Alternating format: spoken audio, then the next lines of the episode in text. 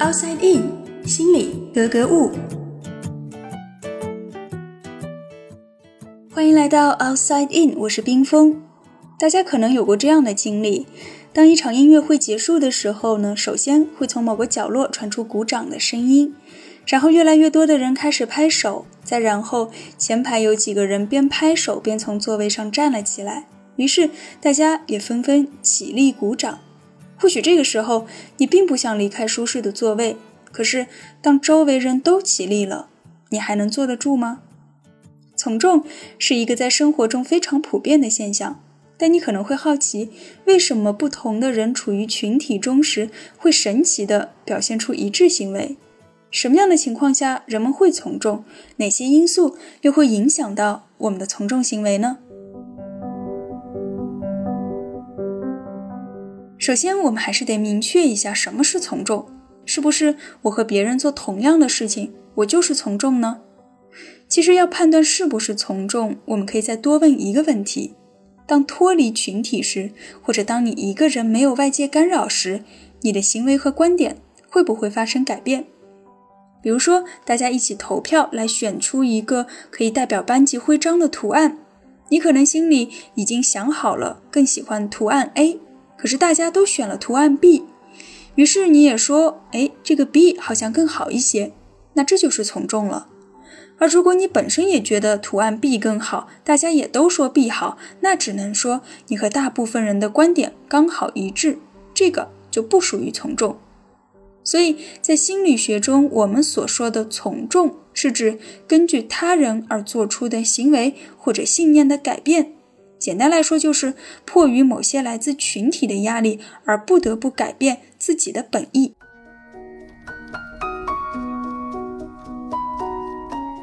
来自群体的压力究竟可以有多大？社会心理学家 Solomon Ash 他设计了一个非常经典的实验。那现在假设你就是实验的被试者之一，你自愿报名参加了一个叫做“视知觉研究”的实验。当你来到实验室的时候，会发现已经有七名被试者坐好了，他们坐成一排。于是呢，你就默默地坐到了最后的一个空位子上。实验开始了，工作人员首先拿出一对卡片，那左边的卡片上画了一条笔直的线，右边的卡片呢，上面有三条长短不一的线。你需要判断这三条线当中哪一条和左边卡片上的线长短是一样的。这个判断其实不难，仅凭肉眼基本上就可以一眼看出来。那我们从第一个人开始，一个一个回答。第一轮下来，大家全部都答对了。然后呢，进行第二轮的测试，还是同样的过程，大家的答案也都非常一致，都答对了。这样三轮过后，你可能会想，这个测试也太简单了吧？但是很快，奇怪的事情就发生了，在第四轮的测试中。第一个人给出的答案和你心中想的出现了偏离，而紧接着第二、第三、第四、第五个人，他们的答案也都和第一个人是一样的。这个时候，大家的目光投向了你，该轮到你回答了。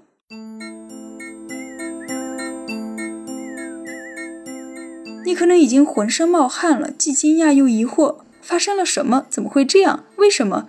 到底是我瞎了，还是他们瞎了？不管你的内心有多少活动、多少疑问，最终你会怎么说？是坚持自己的观点，还是顺从别人的答案？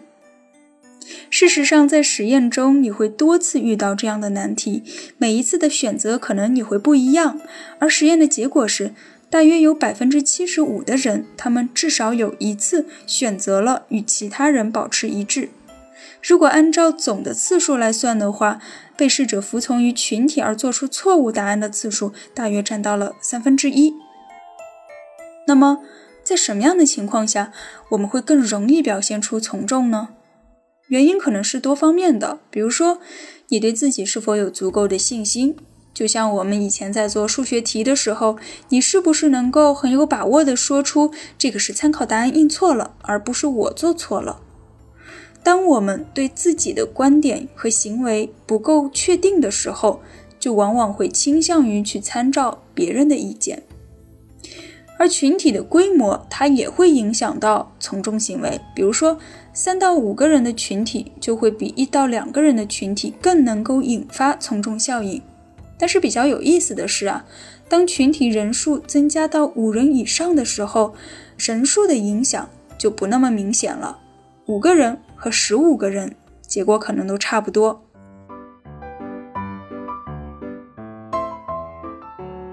那另外呢，群体的意见是否一致，这个也很重要。还记得前面说的 Ash 的实验吗？在一九七五年的时候，他对自己的实验又进行了一个后续的研究。他让其中一名助手在实验条件下始终坚持说正确的答案，也就是说，其他六个人都一致的说了错误的答案，但是有一个人他还是说出了正确答案。那这个时候你会怎么说呢？结果发现，在这样的情况下，从众的被试者比例从之前的百分之七十五一下子降到了百分之五。由此可见，只要群体中有一位同盟者出现，破坏了群体的一致性，那么绝大多数人就可以抵抗住从众的压力，而坚定自己的立场。除此之外呢，群体中其他人的社会地位、所处的文化背景等等，都会影响到我们的从众行为。比如说，当群体中有一些身份比较权威、地位比较高的人，那你顺从他们的观点的可能性也会更大。而集体主义文化下的人们，也会比个人主义文化背景的人们更容易受到群体的影响。此外呢，公开场合也会比我们私下里更容易激发人们的从众行为。一个很简单的例子就是投票，匿名投票往往就会比公开举手表决更能够反映出真实的想法。那还有一点比较关键的是，你有没有进行过事先的承诺？如果我们曾经公开发表过某些观点，或者公开做过某些承诺，那我们就会更容易的坚持到底。其实这个也不仅仅是坚定不坚定的问题了，而是话已经说出去了。就没有退路了，所以为什么我们要发誓，要一起来喊口号，也是这个道理。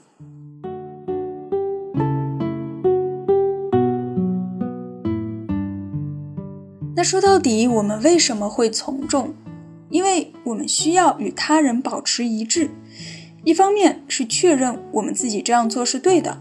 你看，大家都这么做了，我也这么做，一般不会出错。那另一方面呢，是因为我们害怕被孤立。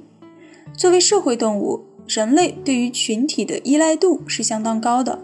我们绝大多数的身份认同也都是由于群体而产生的。比如我们在做自我介绍的时候，其实每一句话的背后都代表了我们是某个群体中的一员。通过群体认同，我们可以找到某种归属感。而偏离群体的代价，可能是被排斥、被拒绝、被孤立，而这些都是我们不愿意承受的。所以，从众的原因可能是多种多样的。有时候，从众是出于规范的约束，大家都在排队，那我也不能搞特殊化，我要遵守这个秩序。有时候呢，从众是因为在意别人的看法，大家都鼓掌了，我不鼓掌。会不会显得我很没有礼貌，或者很没有文化？有时候从众也是一种权宜之计，我需要在这个群体当中继续待下去，那我可能会选择暂时的附和一下大家的意见。也有时候从众反映的是对自我的不确定，别人都那么说，那可能就是我搞错了吧？还有时候呢，从众可能仅仅是单纯的出于好奇。哎，大家都在看什么呢？我也去看看吧。很多时候我们会说啊，我们要与众不同，我们要有个性，我们不喜欢随大流。可事实上，我们再怎么特立独行，也依然在寻求着群体的支持。所谓小众，它其实也是众。所以，从众它并不是一个贬义词。很多时候，社会秩序的维护也是要依靠人们的从众心理。它只是一个客观的现象，而我们研究从众行为，更重要的是，它让我们意识到群体的力量，以及群体对于个体产生的强烈的影响。